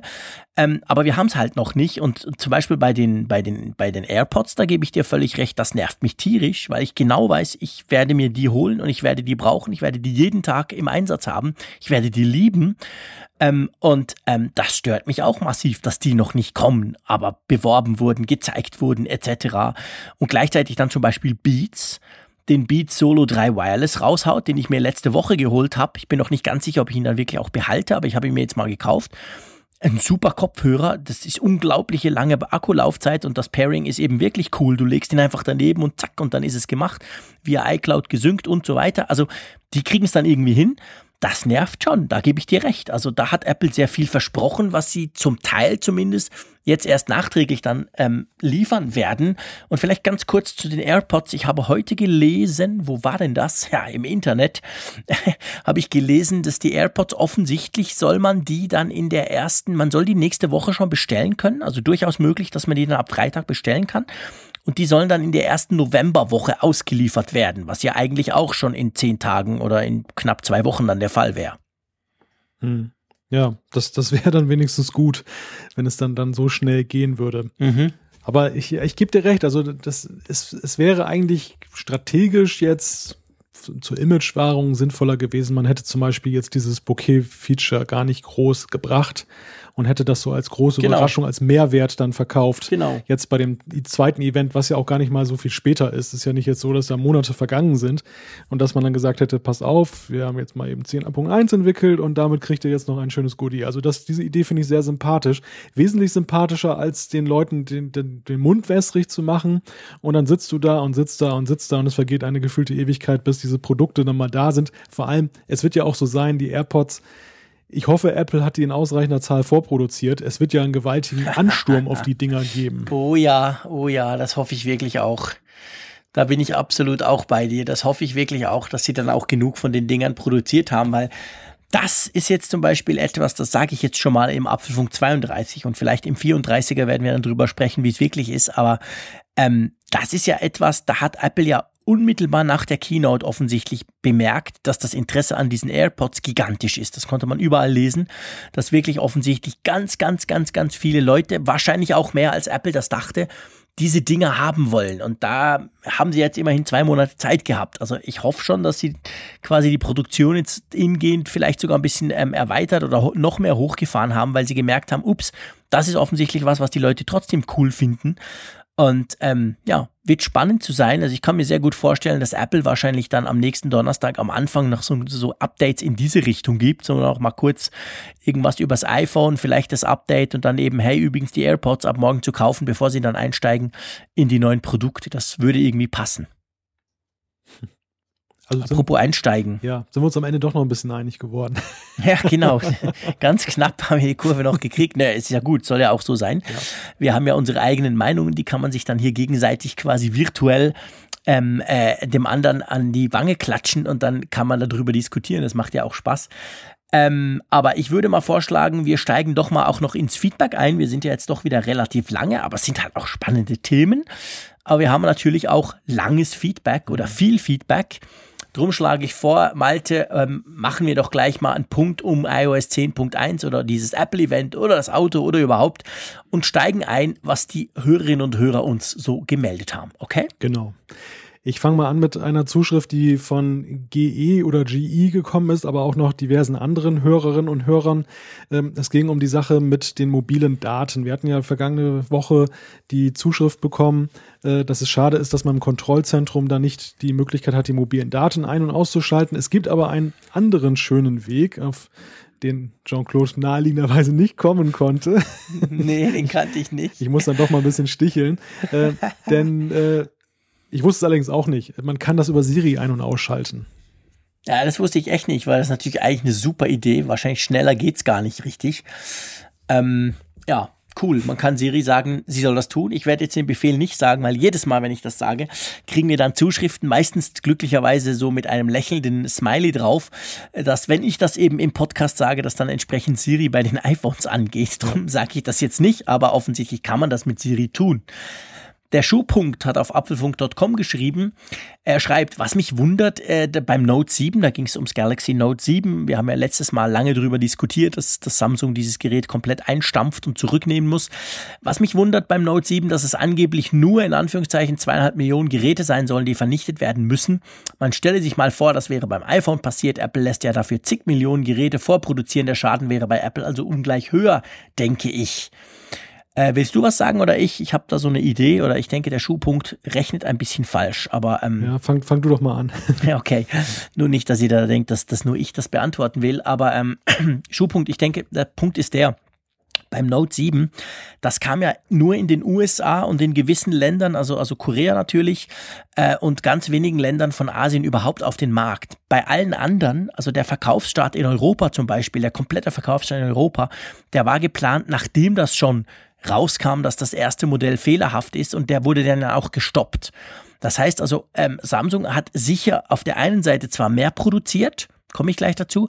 Aber es war eben noch nicht weltweit im Verkauf. Und Apple glücklicherweise inzwischen, wenn die ein Gerät rausbringen, früher war das auch so, da gab es so drei, vier Länder und dann ging es manchmal drei, vier Wochen, aber in den letzten zwei, drei Jahren ist das viel besser geworden. Die starten mit, mit irgendwie fünf bis zehn Ländern und dann schon nach wenigen Wochen sind es dann 30, 40, 50. Also die fahren extrem schnell eigentlich komplett hoch. Und da ist natürlich klar, da musst du auch entsprechend äh, Geräte produziert haben. Ich will jetzt hier nicht das, das, das Fass aufmachen, oh, man muss auf so lange warten, das ist ein anderes Thema. Aber trotzdem, da hast du insofern recht, da werden mehr produziert. Bei Samsung war das so, dass die natürlich gewarnt waren und die haben relativ schnell gemerkt, ups, irgendwas stimmt da nicht und haben dann drum auch äh, die anderen Verkaufsstarts komplett abgebrochen, schon vorher und dachten dann, ja, das machen wir dann mit der zweiten Welle. Und die wollten sie aber dann auch, also es war ja dann geplant, dass man erst Ende Oktober wieder in Europa zum Beispiel auf den Markt kommt und in der Zwischenzeit eben in USA und diesen zwei, drei asiatischen Ländern die Geräte tauscht und dann gegen neue verbesserte. Und das hat ja dann, wie gesagt, nicht geklappt. Also ich denke, das ist ein wichtiger Punkt. Das ist der Unterschied, warum nur in Anführungszeichen so zwei, man rechnet so mit zweieinhalb bis drei Millionen Geräte quasi ähm, jetzt vernichtet werden müssen und nicht irgendwie gleich 30 Millionen, weil ähm, Samsung hat die Produktion noch gar nicht komplett hochgefahren gehabt. Siehst du das auch so, Malte? Naja, ich denke, Samsung wird auch nicht unbedingt damit hausieren gehen. Das, das kommt welche, noch dazu. Welche Sachen sie schon auf ihren Lagern hatten oder welche Stimmt. dann schon der, auf der Fertigungsstraße gelaufen sind. Sie, sie geben ja nur die Zahl zu, die sie wirklich verkauft hatten. Die sie nicht leugnen können, weil es da genau. einen gewissen Aufschluss oder Marktforschungserhebungen gibt und das wird genau die Zahl sein, die schon eben unter, unter das Volk gebracht wurde. Ähm, schwer zu sagen, was, was bei ihnen dann im Hintergrund gelaufen ist, da sie ja, wie du sagst, einerseits gewarnt waren. Sie werden also sicherlich jetzt nicht irgendwie die 150 Prozent Produktion angefahren haben. Auf der anderen Seite werden sie sicherlich die Starts auch schon ein bisschen vorbereitet haben. Es ist ja auch ein Faktor, und das wissen wir ja von Apple, ähm, Apple ist ja auch meisterhaft unter Tim Cook dazu gebracht worden, so eine Art Just-in-Time-Produktion zu machen. Mhm. Also die, die kriegen das ja wirklich hin, ähm, dass die ihre Produktion dann flexibel anpassen, dem tatsächlichen Bedarf. Und man liest es ja immer wieder mal, wenn dann irgendwie diese Wellen äh, des Verkaufs dann so ein bisschen abflauen, dann wird auch ganz schnell die Produktion gedrosselt. Da sind sie extrem flexibel. Ich weiß es nicht, wie weit andere Hersteller wie Samsung das auch adaptiert haben, dieses Prinzip. Ich gehe mal davon aus, äh, wenn man wirtschaftlich arbeiten möchte, muss man das heutzutage so machen, sonst hat man gar keine Chance mehr. Und ähm, ja, schwer zu sagen, wie viel, wie viele Millionen Galaxy Note 7 da so rumliegen in Korea. Ja, sicher viele und natürlich auch viele bei den Providern, das darf man ja auch nicht vergessen. Also die großen Telekom-Provider kriegen, äh, Samsung arbeitet immer sehr eng mit denen zusammen, nicht nur in den USA, sondern weltweit. Also da dürften auch ganz viele Geräte sein, aber das ist klar, von denen spricht man nicht. Da laufen dann Deals, dass Samsung die direkt wieder von denen gleich wieder abholt. Also die sind nie beim Kunden angekommen. Von dem her sind das schon sicher sehr viel mehr als diese zweieinhalb Millionen, die sie wirklich verkauft haben, die, die dann natürlich halt einfach zurückgerufen werden mussten. So können sie natürlich, salopp gesagt, Verizon anrufen und sagen, hey, ihr habt doch dann auch ein paar hunderttausend, schickt uns die einfach mal zurück, ihr kriegt dann neue dafür. Ähm, und da geht das auch nicht unbedingt an die Öffentlichkeit. Also drum, ich würde da nicht unbedingt Vergleiche anstellen, rein zahlentechnisch und daraus dann schließen, oh, Samsung verkauft viel weniger Geräte, weil, das wissen wir, das ist nicht so. Samsung ist immer noch der größte Smartphone-Hersteller, Smartphone-Hersteller, wenn es darum geht, also rein nach Stückzahlen. Also da waren sicher einige Geräte im Umlauf, aber naja, Tempi Passati, die Dinger sind im wahrsten Sinne des Wortes verbrannt. Die schützen ähm, der, Nordkorea. genau. Der Daniel, den nehme ich noch gleich, damit du dann den Johannes dieses ganz lange E-Mail nehmen kannst. Sehr. So fies bin ich wieder, ja, mache ich doch super. ähm, und zwar sagt er zum Steuern der Mitteilung in den Einstellungen nach der App filtern. Dann dort reingehen, nicht die lange Liste nehmen. Ja, das ist natürlich klar. Wir haben nämlich letztes Mal ja über die Notifications gesprochen und dass das ja manchmal so ein bisschen mühselig ist, die sich, die sich einzustellen, wenn du eben zum Beispiel viele Apps drauf hast auf deinem iPhone, dann scrollst du da durch eine lange Liste und da hast du recht, Daniel, das ist etwas, was ich immer gern wieder vergesse. Man kann ja in den Einstellungen eigentlich überall in jeder Sektion, wo du bist, bei iOS 10, war glaube ich schon bei 9 so, kannst du ja suchen. Das heißt, du kannst natürlich in die Notification, also Benachrichtigungseinstellungen rein und dann suchst du eben nach zum Beispiel Slack und dann kommt natürlich Slack gleich nach vor, da drückst du drauf und stellst die, die Benachrichtigungen für Slack ein. Da bist du dann deutlich schneller. Das ist ein guter Input. Mhm. Das ist wirklich ein guter Input. Ich muss unsere Hörer mal wieder loben. Äh, mhm. Es ist immer wieder erstaunlich und, und, und schön zu sehen, eben wie wir auf diesem Kanal dann eben auch dann immer Rückmeldungen bekommen, wenn wir jetzt nicht ganz so im Film sind oder wenn es da noch ein, ein, ein Workaround gibt, was dann praktisch ist.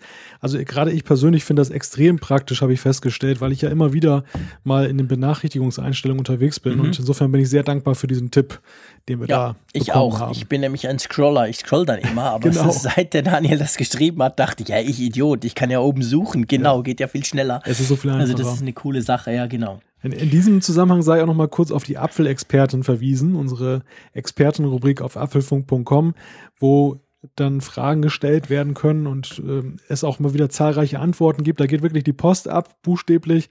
Ähm, mehrere hundert Antworten zählen wir aktuell schon auf die Themen und es sind wirklich sehr fundierte Hinweise. Wir haben einige ganz große Experten darunter, die das auch beruflich machen und ich finde, das ist wirklich eine super äh, Hilferubrik. Wir haben ja irgendwie mal vollmundig angekündigt, dass wir daraus berichten werden, aber das, das kriegen wir gar nicht alles in die Sendung. Da könnten wir Sondersendungen mit füllen mit den Themen, die dort besprochen werden. Insofern definitiv. Guckt mal rein. Äh, vielleicht findet ihr auch noch einen Tipp, falls ihr eine Frage habt. Oder manchmal sind es einfach so Sachen, Denkanstöße für mich, wo ich dann einfach sage, hm, interessant. Das könnte auch alles ein bisschen einfacher machen, was ich so tagtäglich da so verzapfe. Definitiv. Da hat es extrem, wirklich extrem hochstehenden qualitativen Content drin. Apfelfunk.com slash Experten. Schaut da mal rein. Das finde ich wirklich auch ganz, ganz klasse. Ich hole mir da auch immer wieder Tipps und Tricks ab. Das ist wirklich super. So, du, der Johannes hat uns eine extrem lange ja. ähm, E-Mail, gell, was? Genau. Eine E-Mail geschrieben. Du hast zum Glück die, ich sag mal, die Dinge, wo wir jetzt drüber sprechen wollen, ein bisschen anmarkiert, aber ich schlage trotzdem vor, leg mal los. Ja, ich habe ja gerade ex extra ein bisschen Luft geholt, damit ich diese lange Zuschrift jetzt packe. ähm, der Johannes hat uns vor längerer Zeit schon geschrieben, das Ganze hat jetzt wie ein guter Wein etwas äh, in unseren Feedback-Katakomben äh, ist das gereift und es ging um die Frage, ähm, wie die Leute zwischen den Plattformen wechseln und speziell warum. Und er hat noch nicht gewechselt, spielt aber sehr stark mit dem Gedanken, demnächst ins Android-Lager zu wechseln und hat uns mal seine Gedanken ausführlich dargelegt. Und er ist seit circa zehn Jahren Mac-Nutzer mit einem MacBook Pro und hat sich im Jahr 2010 ein iPhone 4 gekauft. Und er ist jetzt aktuell an dem Punkt, bei dem sehr bald ein neues Smartphone ansteht. Ich weiß jetzt nicht, möglicherweise ist die Entscheidung schon gefallen, aber das Thema ist dennoch interessant für uns.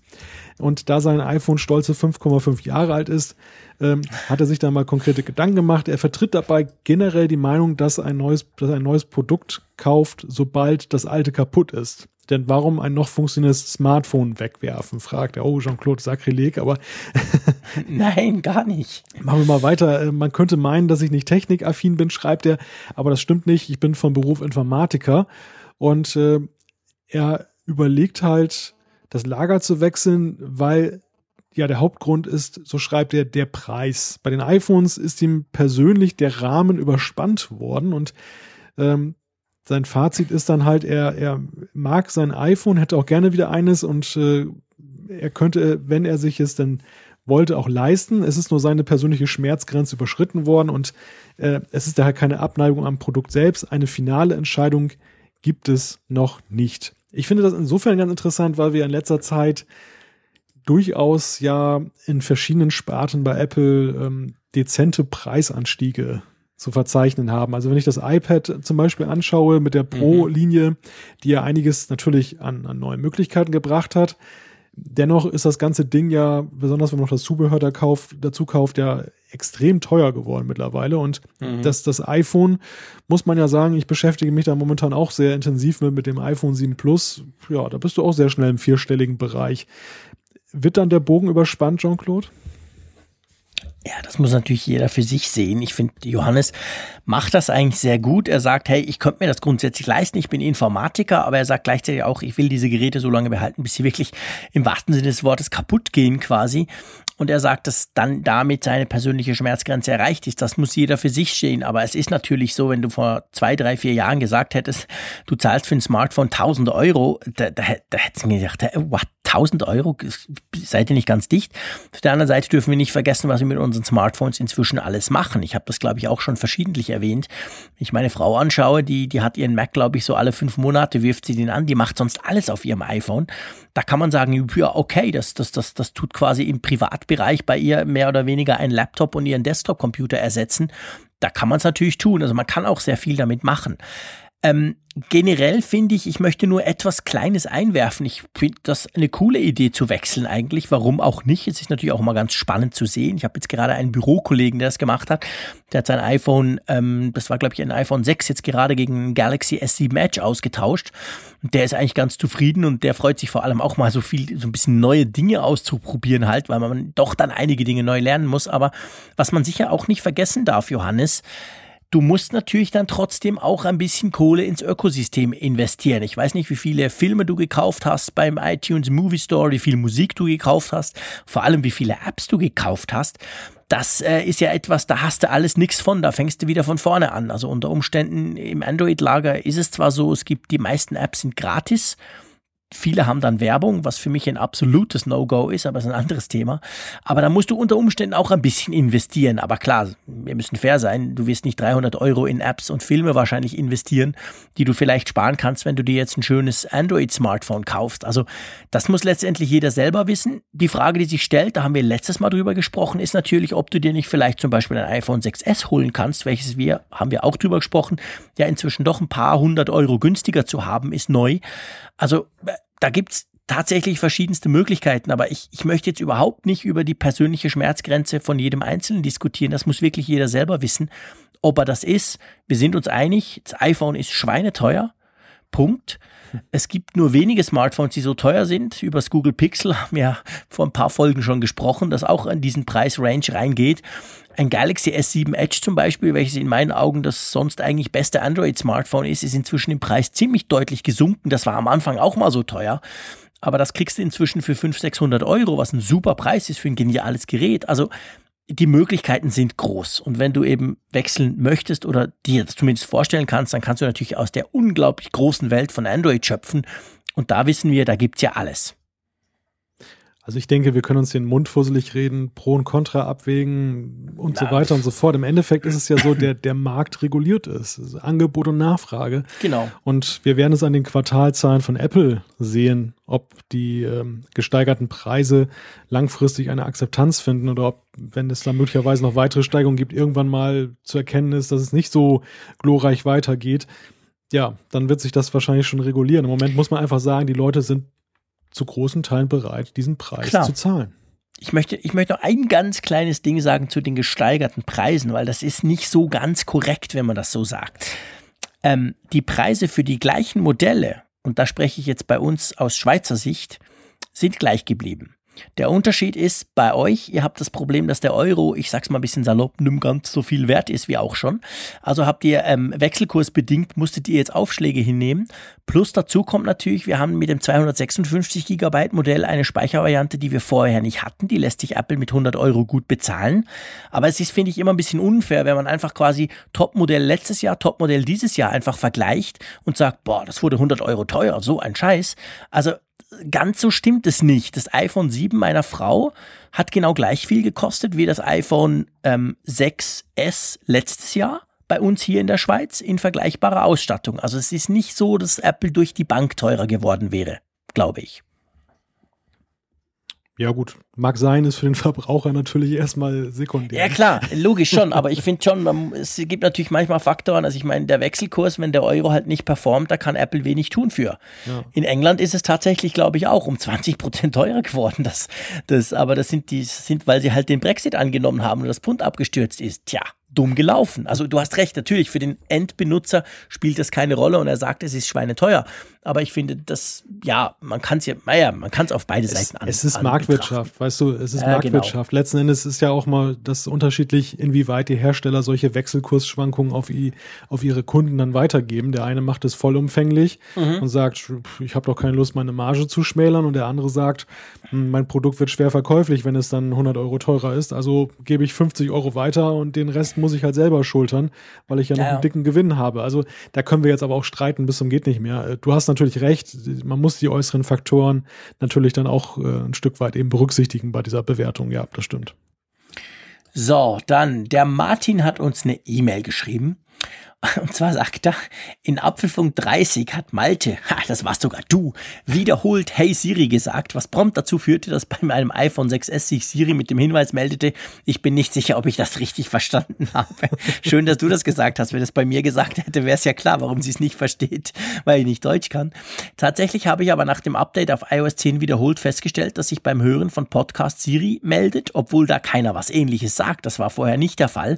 Ihr habt diesen Fehler schon mal beschrieben, bislang war er aber bei mir nicht aufgetreten. Was passiert da eigentlich? Kann das jemand erklären? Hm. Wir haben da schon mal drüber geredet, gell, Malte? Du hast gesagt, ja. dass sich bei dir Siri auch ab und zu mal einfach so unmotiviert meldet. Das, das passiert weiterhin. Also ich kann allen sagen, die sich jetzt auf 10.1 freuen, ähm, mit der Hoffnung, dass das Problem behoben ist. Das wird nicht so sein in der Beta-Phase. Ich habe jetzt aktuell noch die Beta 4 drauf. Mal gucken, ob es mit der mhm. Beta 5 besser ist. Aber heute hatte ich das noch beim Podcast hören, ist das wieder dreimal angesprungen. Komisch. Auch an, an Stellen, wo nicht das Wort mit S gesagt wird, also mhm. wo, wo du jetzt nicht vermuten könntest, dass es eben daher herkommt. Du merkst es aber auch schon daran, ähm, dass die Symptomatik, wie es auftaucht, ganz anders ist. Also wenn, okay. wenn ich jetzt dieses Hey Dingus hier sagen würde sozusagen, ähm, dann, dann springt das ja an und äh, erwartet ein Kommando. Und diese, dieser Fehler, der hier beschrieben wird, der, der taucht auf, ganz kurz springt Siri an und, und äh, ist auch sofort auch wieder weg. Also es wird gar nicht weiter nachgefragt und es gibt häufig auch gar keine so. Aussage im Sinne von, ich habe dich nicht verstanden oder was willst du überhaupt oder so, sondern das, das kommt und geht, nervt aber ungemein so, wenn du dir irgendwas anhörst gerade. Mhm. Und ähm, die, ja, die Frage, wo kommt das her, kann ich schwer beantworten. Es war ja, wir haben das ja damals auch besprochen, äh, iOS 10 Beta 2, glaube ich. Mhm. Da war es ja so, dass man ja diese ähm, Sprachannahme von Siri äh, dann ja sogar richtig deaktivieren musste, weil die gar nicht mehr zuverlässig funktionierte. Genau. genau. Und, und seither äh, erleben wir dieses Phänomen, äh, in, in unterschiedlicher Ausprägung. Nicht mehr so schlimm, Gott sei Dank, wie in Beta 2, das ist passé, mhm. aber äh, doch durchaus so, dass es nicht ganz von der Bildfläche verschwunden ist. Und es ist insofern kurios, weil es ja mit iOS 9 nie ein Thema war. Also irgendwas haben die geändert in der Frage, dass ähm, das iPhone äh, oder iOS dann reagiert auf ein Sprachkommando. Sehr komisch. Ja, soll vielleicht, soll vielleicht besser werden, besser erkennen. Mag natürlich sein, dass es jetzt ein bisschen sensibler ist. Aber hm. in dem Falle vielleicht auch ein bisschen zu sensibel. Keine Ahnung. Das ist Spekulation, kann ich nicht, ja. nicht zu sagen. Ja. Aber definitiv natürlich eine nervige Sache. Äh, ist komisch, bei mir passiert das eben nie. Ich glaube, bei mir ist Siri ganz generell einfach beleidigt, weil ich sie nie brauche. Und dadurch meldet sie sich auch einfach auch nicht sonst was mir ja ganz gelegen kommt. Von dem her kein Problem bei mir. Lass uns noch einen machen, okay? Ja, ja. Lass uns den Patrick noch reinnehmen, bevor wir dann diese Folge 32 abschließen. Magst du die lesen? Die ist schon ein bisschen älter. Die ist auch ein bisschen älter. Ähm, er schreibt, hallo ihr Turteltauben, das passt zur heutigen Ausgabe ja ganz wunderbar. Geniale Idee von deinem Kind, also von, von äh, Jean-Claude, äh, mit dem Apfel solltet ihr in eure Einleitungsmusik einbauen. Wir erinnern uns, Jean-Claude hat ja den witzigen mhm. Gag, dass er dann in einen Apfel reingebissen hat. Genau. Und äh, ja, das ist schon eine ganze Weile her, dass der Apfel gegessen wurde. das ist eine Weile her, genau. Also das, das, ja, den Apfelbiss, den behalten wir mal im Hinterkopf. Ich glaube, so wie es jetzt ist, ist aber auch ganz okay. Und Super. Ich, ich, weiß nicht, ob dann jeder halt immer einen Apfel hören möchte, wenn wir die Folge beginnen. es gibt aber eben noch einen, einen weiteren Hinweis von Patrick. Er schreibt, von der Firma Tectus Te äh, Technologie soll es eine Folie geben, die auf das Smartphone geklebt wird und ähm, erscheint die, Dis die Tastatur auf dem Display, sollen sich die Tasten in der Zeit eines Wimpernschlags formen und eine halben Sekunde wird das Display wieder glatt, wenn die Tasten nicht benötigt werden. Habt ihr schon mal was davon gehört? Ich fände sowas genial. Was haltet ihr davon? Das braucht das nächste iPhone. Bloß nicht, lieber Patrick, meine Güte. Äh, das stimmt, äh, gab mal äh, Berichte darüber, da wird tatsächlich daran geforscht. Ich glaube, ein Hersteller hat das auch schon mehr oder weniger marktreif und bietet es dann den Smartphone-Herstellern an.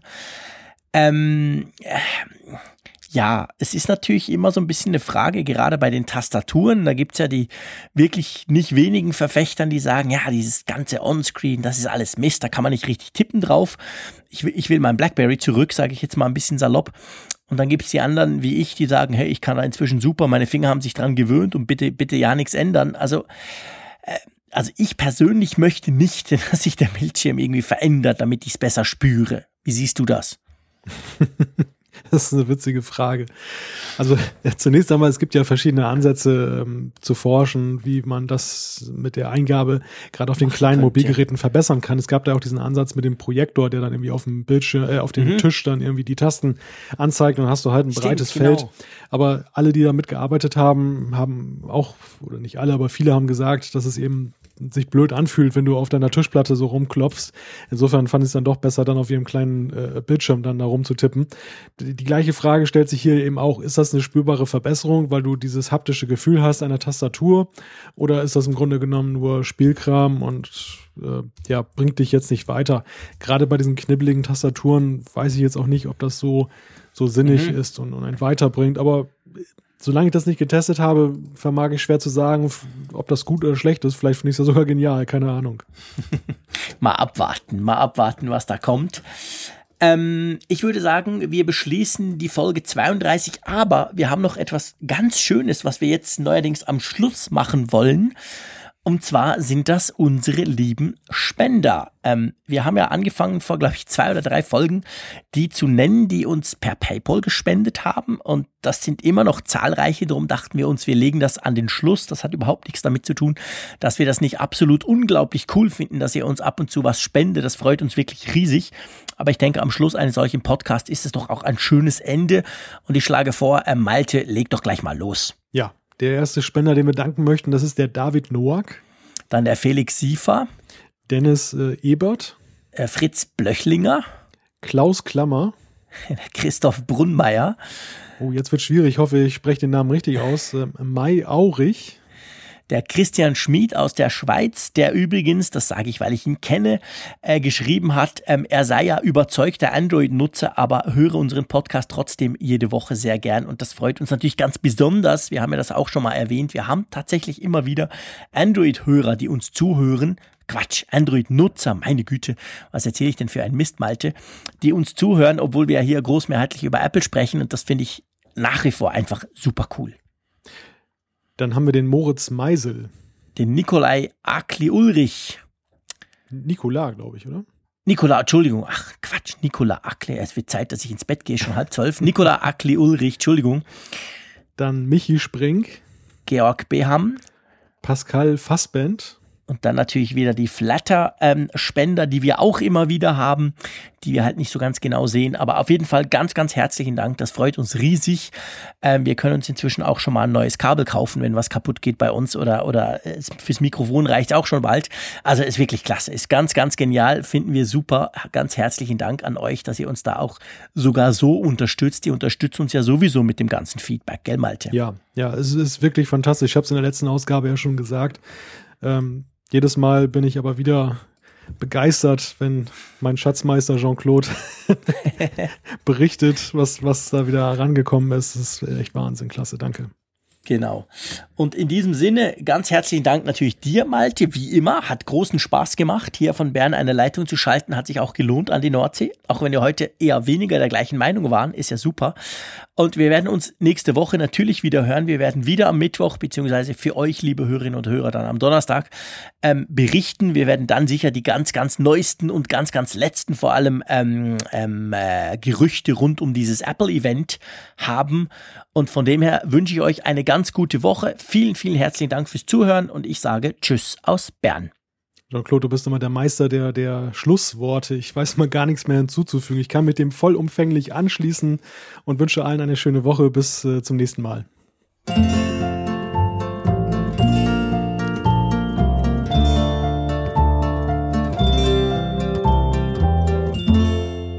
Apfelfunk, der Podcast über Apple-Themen. Mehr Infos unter www.apfelfunk.com.